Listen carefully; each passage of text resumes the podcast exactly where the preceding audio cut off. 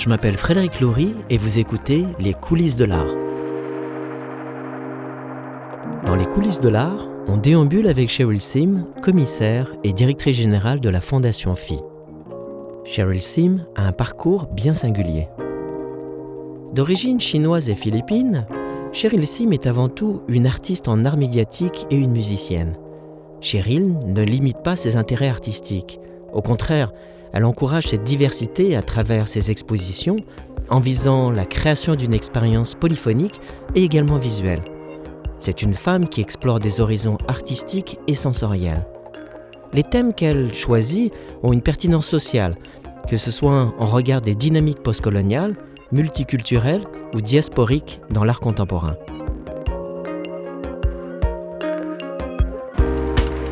Ah, il fait beau, on est bien. Alors là, on est en direction, euh, on est dans le Vieux-Montréal, on est en direction euh, de la fondation euh, Phi. Et d'ailleurs, on est arrivé, c'est le 465 rue Saint-Jean.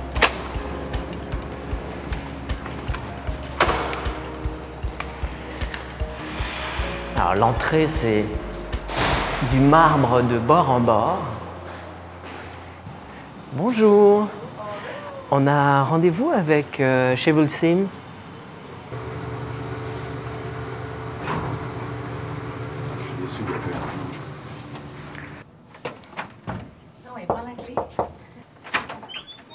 Hello, comment vas-tu? Ça va bien, oui, Ah, je suis toi content. Alors, Sandra, Sandra, Cheryl Merci et Thomas. Thomas, enchanté. Bienvenue. Euh, merci. En plus, on a de la chance, c'est une journée magnifique, Ah, tant mieux. qui est une onde de soleil d'ailleurs, euh, l'édifice où vous êtes dans le Vieux-Montréal. Mhm. L'immeuble classé patrimonial Robert Hampson Son tire son nom de la compagnie d'assurance l'ayant abrité. Il fut construit en 1926 selon les plans de la firme d'architecture Hutchinson Wood et changea de propriétaire en 2003 aux mains de la compagnie de théâtre et de performance Diving Horse Creations, dit DHC. La vocation première de l'immeuble est à l'esprit à la fois classique, art déco, et ce qui explique bien la dichotomie entre le caractère chic du hall d'entrée et le côté beaucoup plus fonctionnel et monotone qui est présent dans les différents étages. C'est assez étonnant d'ailleurs comme édifice parce que lorsqu'on est en bas, c'est un lieu euh, hyper marbré avec du marbre du sol au plafond. Oui. Et puis on arrive dans les étages, on a vraiment l'impression d'être dans un, dans un édifice de Revenu Canada. C'est ça, c'est ça. C'est, ça, c'est une, une super belle euh, entrée euh, où nous faisons nos vernissages euh, quand on pouvait. Et euh, c'est ça, c'est beaucoup plus euh, pratique, vraiment euh, fonctionnel, Fonctionnel. sur les étages. En tout cas, Mais c'est bon. beige sur beige euh, Ouais, au niveau euh, du ouais. septième étage. Alors tu, euh, tu m'emmènes dans Oui, ton, euh, dans ton allons-y bureau dans, dans mon bureau où il y a une superbe vue de l'habitat 67. Ah mon Dieu, tu as une vue splendide sur le canal. Oui. Avec Habitat 67, on ne peut pas rêver mieux. C'est vrai, c'est, on, on a beaucoup de la chance pour ça. Moi, euh, même si euh, c'est pas super beau euh, euh, dans les couloirs, Mais oui, as quand même, tu as la vue et tu as des œuvres d'art quand même sur les murs. oui, on essaie de ouais, rendre ça un petit peu plus art contemporain autour quand même. Bah, je, suis, je suis ravie. Donc, on va là, euh, aujourd'hui, ce qu'on va faire, c'est. Je vais commencer par te poser quelques questions et ensuite, on prend la voiture, tu nous emmènes euh, chez Oboro. C'est ça, de- dans mon passé. passé, en Mais le passé qui est toujours présent. Mais oui, exactement. Alors moi, je voudrais commencer quand même par une première question qui est une question un peu d'introduction. Comment tu te présentes à quelqu'un qui, euh, qui ne te connaît pas?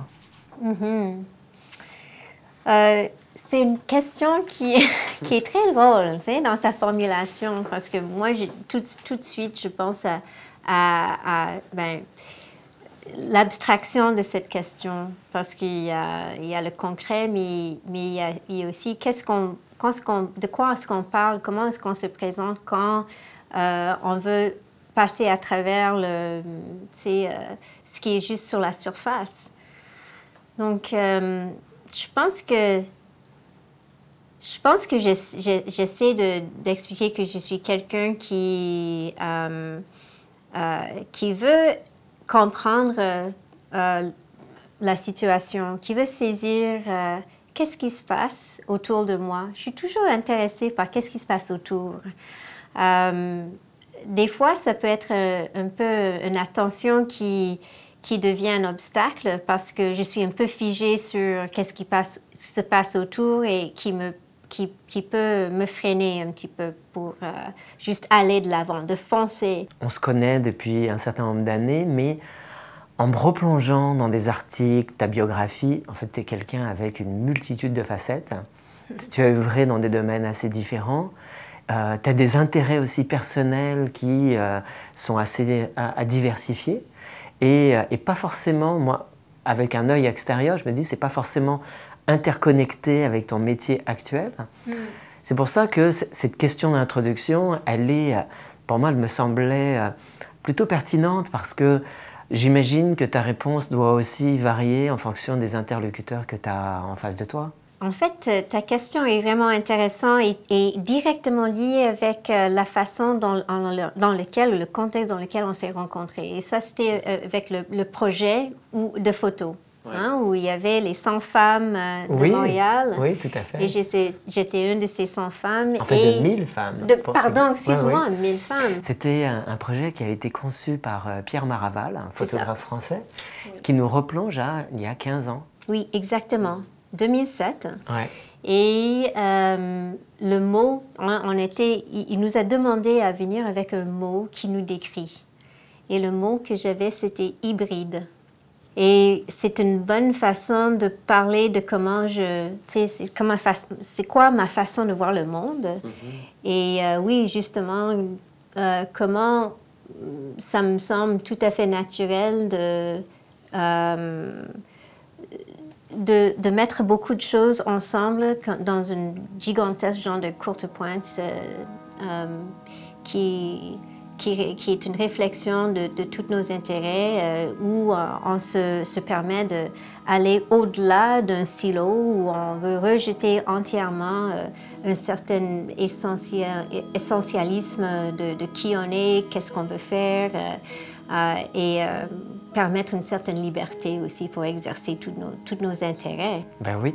D'ailleurs, parmi ces, nombreuses facettes, parce que tu es musicienne, euh, tu es vidéaste, artiste, aussi, j'ai envie de dire aussi quand même plasticienne, euh, d'une certaine manière. Mhm. Et euh, tu es directrice générale de la Fondation Phi en étant commissaire conservatrice. En somme, il y a quelqu'un qui, qui veut te te parler oh. Mais j'ai l'impression. Oui, c'est notre. C'est Zoé. C'est une de nos éducatrices. Ah, ok.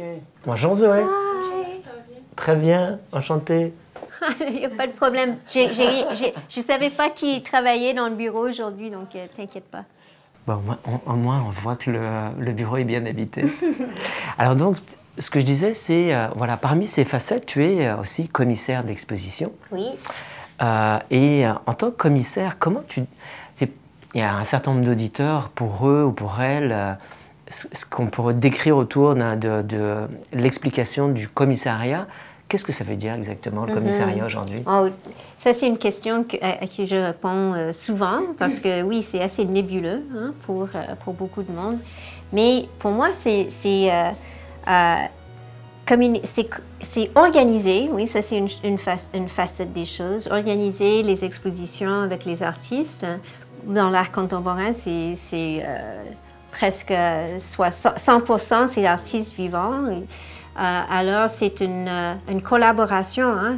Donc dans, le, dans, certains sens, c'est vraiment comment faire quelque chose avec les gens. comment bâtir une exposition qui va,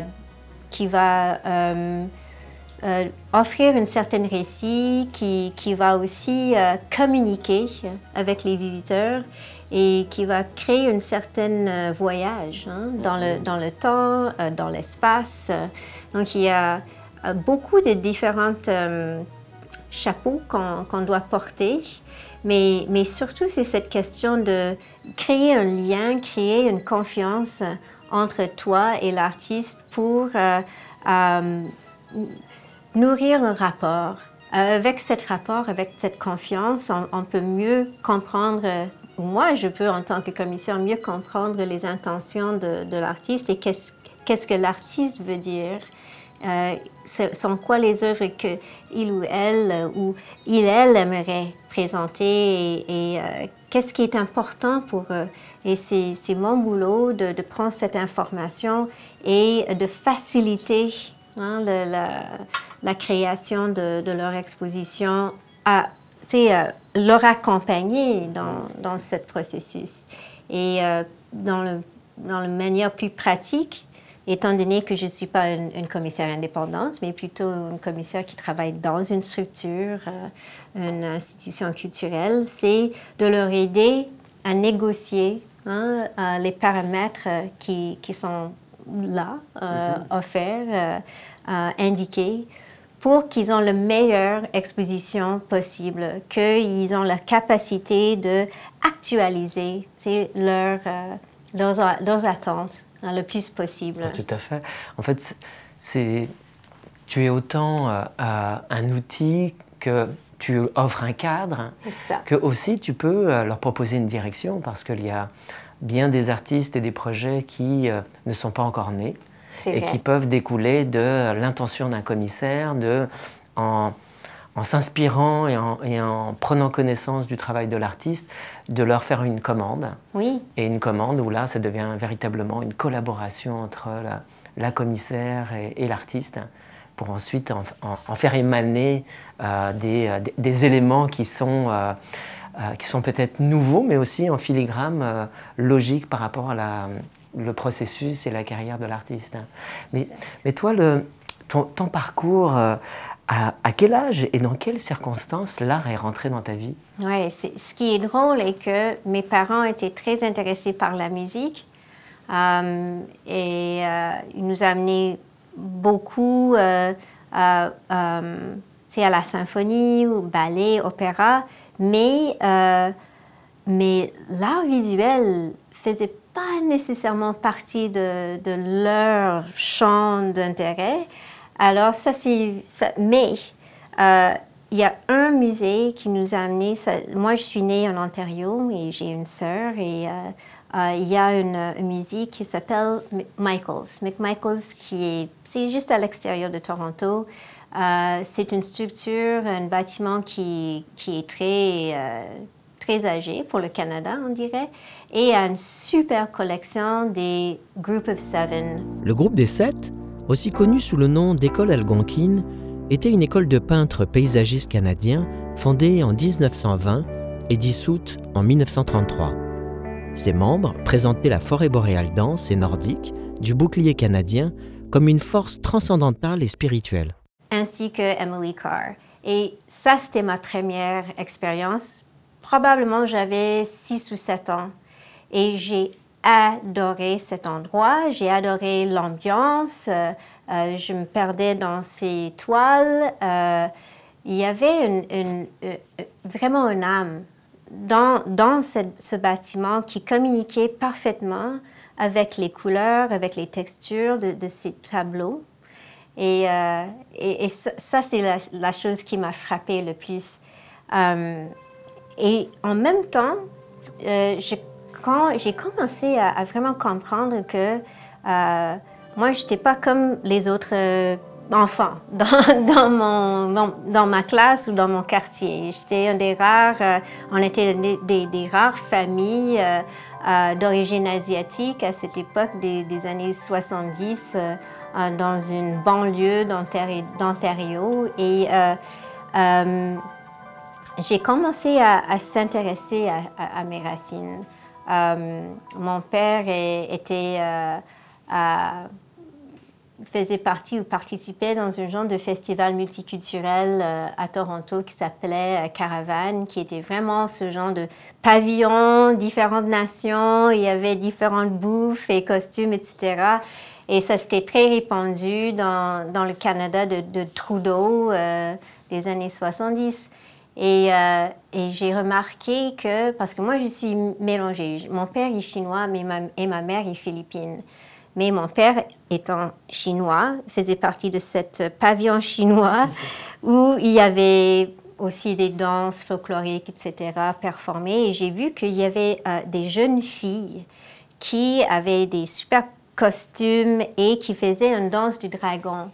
Et normalement, c'est les, les, les, garçons et les hommes qui font les danses du dragon. Alors là, c'était une pour les, pour les filles.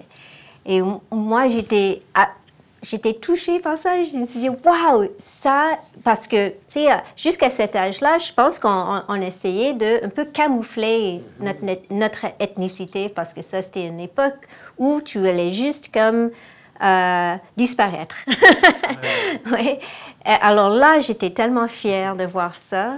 Et ça, c'était le, le début de comment est-ce que l'expression de qui on est peut être, qui peut, peut être communiqué par l'art. Donc, ces deux choses sont arrivées presque en même temps. Presque simultanément. Mhm. Et avant de commencer dans, dans le milieu de, de l'art contemporain, est-ce que ce, ce, domaine te semblait accessible? Oh, euh, ce qui est intéressant est que j'étais, je pensais jamais vraiment à le, le monde de l'art euh, avec un A majuscule. Je pensais plus, plus à qu'est-ce que les artistes font. Mhm. Et euh, quand, quand j'ai fini euh, ma première cycle à l'université, c'était en radio et télévision. Et euh, je sais pas, bah, je pense qu'à cette époque, je m'intéressais peut-être au journalisme, mhm. mais quand j'ai appris que le média, c'est vraiment contrôlé hein, par les intérêts capitalistes, dominantes, et moi, je me suis retrouvée j'ai compris que je faisais partie d'une certaine manière euh, euh, des, personnes de couleur euh, sur les marges qui en avaient à négocier cette dominance. je me suis dit non, je ne peux jamais faire partie des, des, journaux télévisés. Je ne pouvais pas ou je ne voulais pas faire partie d'une d'une industrie mm-hmm. qui avait pour but de plus euh, appuyer ceux qui sont déjà en pouvoir. Ah Donc, euh, je, me suis dit, il y a une autre façon, il y a une autre façon de parler de ce qui se passe dans le monde et de raconter les histoires. Donc, euh, je me suis dit, peut-être la documentaire. Et il y avait euh, quelqu'un de l'ONF, l'Office national du film du Canada, qui est venu à l'université et a montré quelques exemples du travail qu'ils font. Et surtout un studio qui s'appelle Studio D, qui était un studio de femmes, studio féministe. Fondé en 1974 par Kathleen Shannon au sein de l'ONF, le Studio D est la première unité de production cinématographique féministe au monde financée par l'État le Studio D deviendrait éventuellement le foyer d'un certain nombre de productrices et environ la moitié des films du studio devaient être réalisés par des réalisatrices indépendantes de tout le pays. Les deux décennies suivantes ont été marquées par un énorme succès pour le Studio D, dont trois Oscars pour des courts-métrages, dont Flamingo à 5h15, Si cette planète vous tient à cœur, et Je trouverai un moyen. Imagine, imagine que ça existait. Hein? Ça existait, ça a commencé en 74. Et je me suis dit, waouh, ça serait intéressant. Euh, euh, tu sais, j'avais 21 ans, j'ai retrouvé, euh, je me suis trouvée comme quelqu'un beaucoup, beaucoup plus politisé que quand j'ai commencé à l'université et qui voulait poursuivre quelque chose un petit peu plus profond en tant que, que médium. Donc euh, voilà. Et c'est ce qui t'a d'ailleurs encouragé à aller à l'ONF C'est ça, exactement. Je suis, j'ai fait euh, l'école euh, à Toronto. Et Toronto, à cette époque des années, fin des années 90, c'était pas le même qu'aujourd'hui. Donc, je suis rentrée à Montréal tout de suite et par une connexion de la famille, j'ai pris un rendez-vous avec quelqu'un qui travaillait en tant que producteur dans le studio éducatif. Et euh, j'ai, euh, c'est là où quelque chose de bouleversant est arrivé. J'ai demandé à cette personne qui était super gentille, déjà c'était très généreux de sa part de me laisser, de me donner une visite euh, de, l'ONF. Et après j'ai dit merci, c'est où le studio de femmes Donc il, a indiqué le chemin. Euh, c'est juste un couloir, comme ici en fait, le même genre de, de saveur. Euh, euh, je suis entrée dans un bureau, je ne savais pas trop. Euh, il y avait euh, des, boîtes de courriel au mur, un bureau. Et il y avait une femme qui est entrée, elle a dit Est-ce que je peux vous aider? Et j'ai dit Oui, j'ai expliqué un peu que je, terminais diplôme en radio et télévision, que je cherchais, que je cherche un boulot. Euh, et ça, c'était difficile. C'était 92. Oh, pas facile. Ça, c'était le moment le marché de l'emploi, elle est pas bien. Était hein. vraiment, hmm. vraiment pourri. Euh, c'était un peu la première chute vraiment euh, dans l'économie et tout au Canada. Mais j'ai parlé de ce que je faisais, mes intérêts, et elle m'a dit, il y a une autre femme, une productrice ici, euh, qui a fait le même programme que vous. Est-ce que vous aimeriez laisser une note pour elle? Elle, elle a donné le nom de cette femme. Qui, elle s'appelait Margaret Wong. Une autre femme asiatique, mais beaucoup plus âgée que moi. Mm-hmm. Et euh, euh, j'ai dit oui, absolument, je, je vais faire ça maintenant. Là. Donc j'étais en train de lui écrire un petit mot et une femme que j'ai reconnue comme femme asiatique est entrée dans le bureau pendant que j'écrivais la note. Et je me suis retournée, j'ai dit, est-ce que vous êtes par hasard Margaret Wong? Et elle dit, oui. Pourquoi? Alors, je, je, recommence mon petit pitch, puis elle dit, venez dans mon bureau. Donc, on a jasé pendant trois heures. Oh, elle était extrêmement généreuse. Mm-hmm. et et j'étais très reconnaissante de ce moment de, gentillesse. Oui, c'était quand même un moment clé là, dans, ton, euh, dans ton parcours. Toi, en plus d'être euh, conservatrice, commissaire, tu es artiste euh, en, art visuel après avoir été musicienne. D'ailleurs, je découvrais que tu, tu donnais des concerts, mm-hmm. tu as donné quand même pas mal de concerts. Qu'est-ce qui t'a encouragé de suivre ces différentes voies? Est-ce que tout s'est fait de façon euh, réfléchie ou c'est associé à des opportunités, des accidents? Um, ça, vient vraiment de, l'intuition. Euh, et euh, je pense que c'est comme ça que les artistes décident de ne plus être juste dans une voie. Hein. On essaie de trouver le meilleur outil pour exprimer ce qu'on veut exprimer. Et à un moment donné, c'était vidéo. En fait, c'était l'ONF qui m'a introduit à des femmes euh, vidéastes qui faisaient des choses incroyables. Ça, c'était le moment aussi où on, avait, on pouvait acheter un, une caméra vidéo et faire des, choses nous-mêmes. Et, et à, un moment donné, j'ai redécouvert la musique. Comme j'expliquais, mes parents étaient très dans la musique hein, pendant mon enfance. On chantait dans les chorales et tout. Et il y avait un moment où, dans un projet, je me suis dit, il faut que je chante. Ça me semblait juste la meilleure chose, le meilleur médium peut-être à prendre pour euh, un certain projet. Et en même temps, euh, je me suis retrouvée avec euh, deux amis d'enfance qui sont frères et qui, qui, cherchaient une chanteuse pour un groupe et euh, c'était un groupe de musique, c'était plutôt un, genre de rock euh, alternatif. Et euh, je me suis dit, ça, je ne connais pas vraiment comment le faire. J'ai étudié un peu la musique classique, je jouais le piano, j'ai étudié la voix classique, mais, et j'ai essayé un peu avec le jazz, mais ça m'a vraiment fait peur. Donc je dis, oh, je vais essayer. Et on, a, on a fait ça pendant un an ou deux.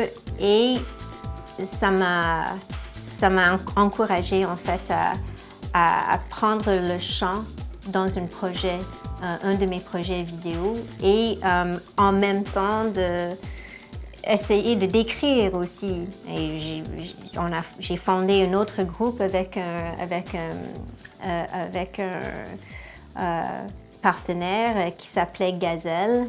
Et ça, c'était le groupe où, euh, je pense qu'on est allé le plus loin avec ça. On a joué au Festival de Jazz, on a fait quelques tournées au Canada, on a créé deux albums qui ont avait de la distribution nationale. Mais je trouvais ça extrêmement difficile, hein, l'industrie de musique. Mm-hmm. Peut-être pour être juste choisir la musique, je savais que je n'avais pas autant de courage pour le faire. Très, très, très honnêtement. Oui, et je comprends. je comprends. C'est une industrie euh, très impitoyable où il y a très peu d'élus. Et quand je parle d'élus, c'est les individus qui peuvent en vivre. Mm-hmm. Euh, parce que créer, c'est une chose, d'être distribué, c'en est une autre, mais ensuite de pouvoir vivre pleinement de son art. En fait, je dirais qu'à peu près toutes les disciplines sont, euh, euh, sont impliquées dans ce, dans, ce schéma-là. Mais là, tout à l'heure, pour revenir à ce que tu m'as dit, parce que ça m'interpelle beaucoup, tu me parles évidemment de tes origines. Oui. Et en plus, à une époque où euh, cette diversité était un peu moins célébrée qu'elle l'est aujourd'hui, est-ce que tu estimes avec le temps que ça a été euh, justement pendant toute cette époque, euh, on parle des années 70, 80, est-ce que ça a été, euh, tu le considères comme étant un obstacle ou tu t'en es fait, on va dire, ton cheminement, tu t'en es fait une force et, et qu'aujourd'hui tu considères que c'est un, atout? Oh, J'ai toujours cru que c'était un atout. C'est juste qu'il y a différents moments où tu, tu tu, réalises que euh, de, de l'extérieur, euh, la fait que je sois euh, pas euh, partie de la culture dominante ethniquement peut créer un certain inconfort hein, pour les gens. Et c'est peut-être pour ça que je, je suis toujours consciente de ce qui se passe autour je pense que je suis quelqu'un qui était, tu sais, euh, ça c'est quelque chose qui, qui est en moi déjà, mais euh, qui est hum, augmenté par cette conscience de, différence. Mm-hmm. Euh, un obstacle, je peux voir comment c'était un, un, obstacle à différents moments, mais peut-être aussi j'ai toujours essayé de trouver une manière pour négocier le terrain et contourner l'obstacle. Euh, souvent, c'est juste mettre les gens à l'aise, mm-hmm. euh, tout simplement. Et, euh, et, voir que, OK, je comprends, je peux sentir que, que vous me regardez d'une manière où, où, il y a une certaine, quelque chose qui est inconnu. je vais vous mettre à l'aise. Mm-hmm. Hein. Et euh, c'est peut-être un peu comme ça que je négocie cette question toute ma vie. Mm-hmm. Hein, mais, euh, mais, avec une certaine conscience de c'est pas comme ça pour tout le monde. Non, bien évidemment. Et toi, tu es empreint d'une très belle sagesse et, et tu t'inspires beaucoup de tout ce qui est autour de toi. Tu es une véritable éponge depuis toutes ces années. Cette inspiration, euh, comment tu l'as D'où elle te vient pour arriver justement à construire euh, au fil des mois et des années cette programmation qu'on connaît à l'époque d'ailleurs de DHC mhm. euh, et aujourd'hui de la, Fondation Phi. Mhm. D'où tu tires un peu ces éléments? Est-ce que ça se, fait, ça se fait de façon très intuitive ou tu as des mécanismes qui t'amènent ensuite à des, euh, des révélations? C'est les deux. Non, c'est vraiment les deux.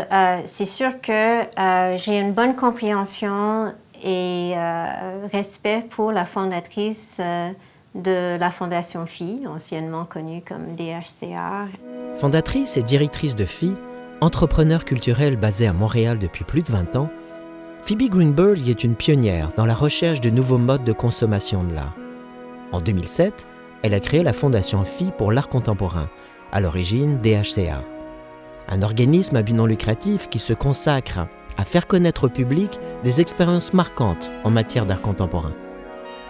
Le Centre Phi a ouvert en 2012, promouvant l'art sous toutes ses formes, ainsi que son développement, sa production et sa diffusion.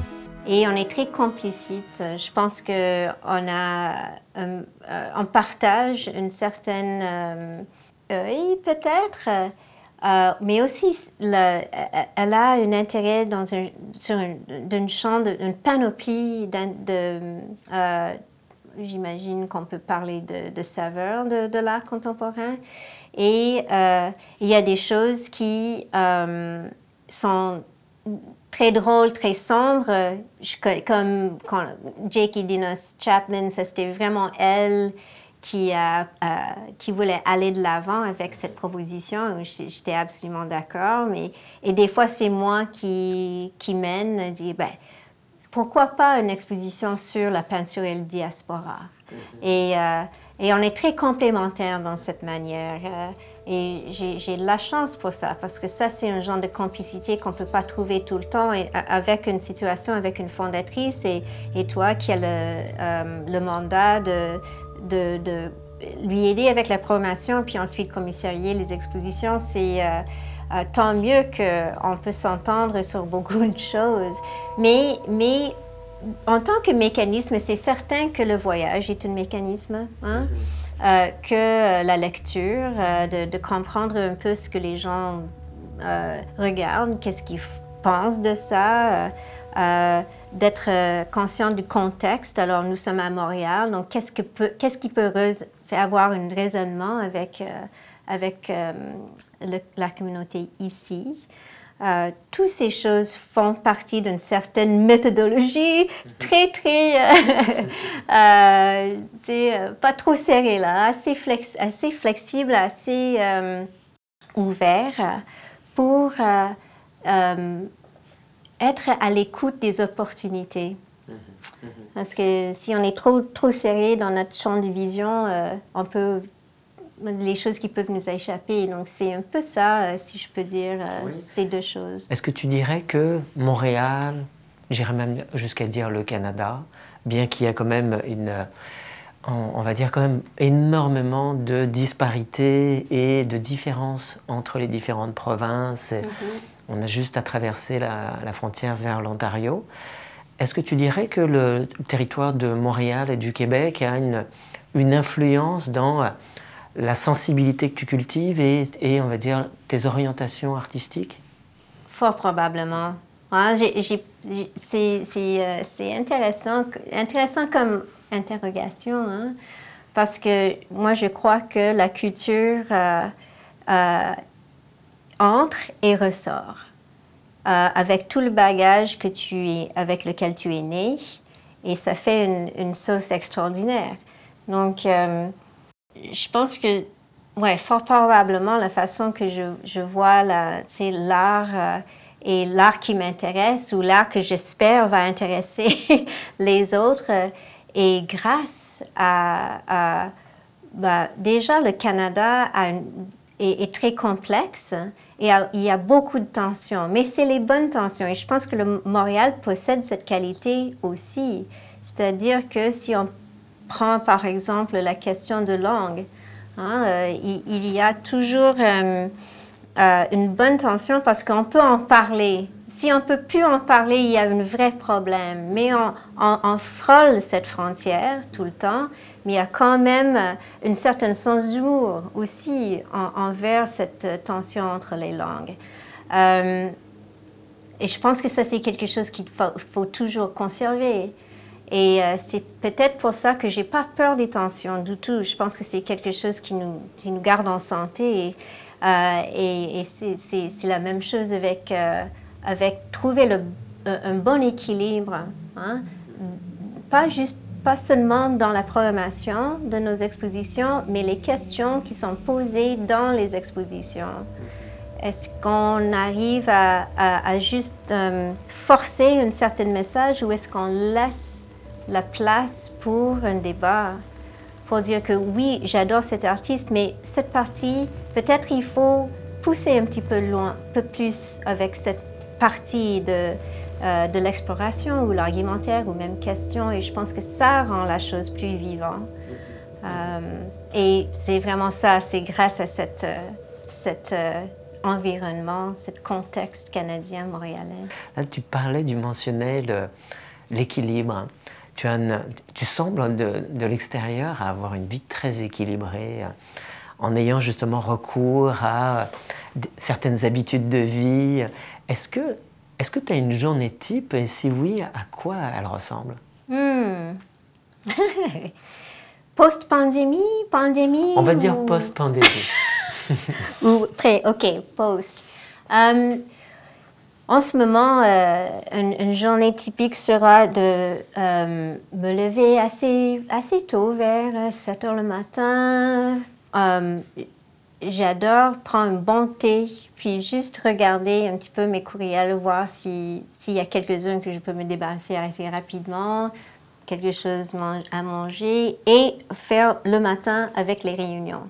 Il y a beaucoup, beaucoup de réunions, mais euh, euh, cette, cette, façon hybride de, de, rentrer dans la journée, je trouve très bien.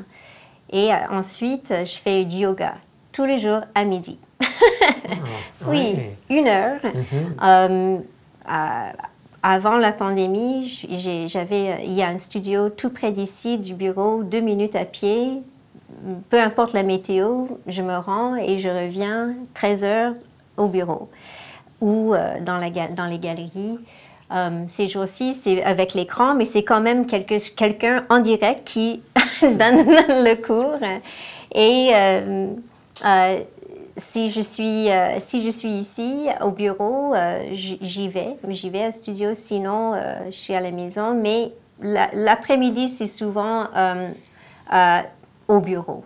Mhm. Donc, je, je, prends cette coupure dans la journée pour faire ça, venir au bureau, interagir un peu avec des vrais, euh, les êtres humains, euh, en 3D.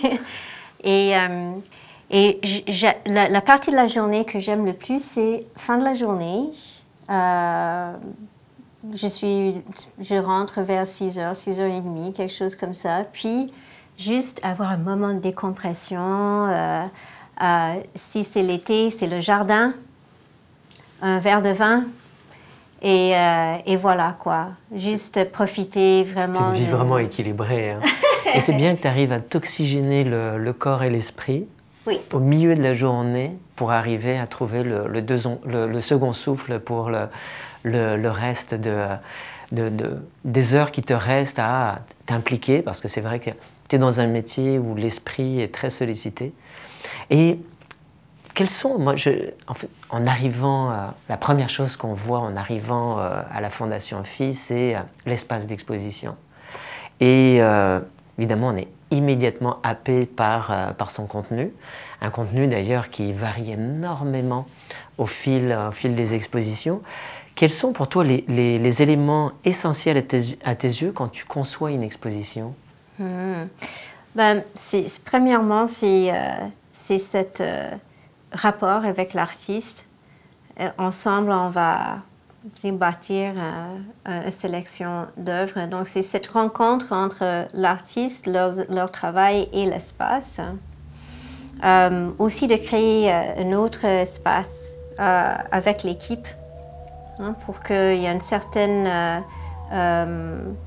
complicité qu'on peut partager aussi et bâtir ce moment de relation. Donc, ça c'est primordial en fait. Quand on a eu des expériences où on ne pouvait pas vraiment travailler directement avec, avec l'artiste, c'était assez difficile. Euh, on se sent déconnecté un petit peu. Euh, on n'est pas certaine que euh, l'artiste comprend tout à fait ce qu'on essaie de, de faire. et, et, voilà, ce n'est pas le même sentiment de, de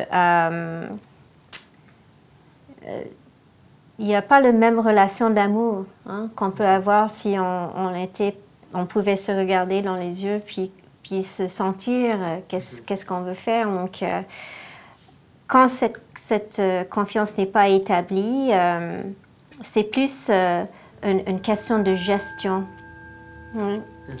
où on doit gérer la logistique et on peut toujours avoir un bon résultat. Hein mais le processus est moins satisfaisant. Donc, euh, ce que nous avons appris euh, au fil des années est qu'on veut que le processus soit autant bon, autant bien que les résultats. Et si euh, on peut essayer de faire ça à chaque fois, on, peut se souvenir de pourquoi nous faisons ce que nous faisons, parce que je pense que tu peux constater que, que travailler dans le milieu euh, de l'art contemporain est, assez euh, complexe. ça peut être bien difficile. et ce que nous faisons ici, on a, on, a vraiment la joie d'offrir ce que nous faisons gratuitement au public parce que l'art contemporain peut aussi être intimidant. Donc si on peut enlever une barrière, ça c'est une chose de moindre à négocier pour le public. Mais euh, si on peut aussi euh, se souvenir que le, raison d'être, euh, on peut mieux vivre ces difficultés. Mhm. Tu parles d'amour, de plaisir, de joie. Tu es très sensible aussi à l'humanité, aux causes humaines, à, la spiritualité, euh, au féminisme, à la diversité.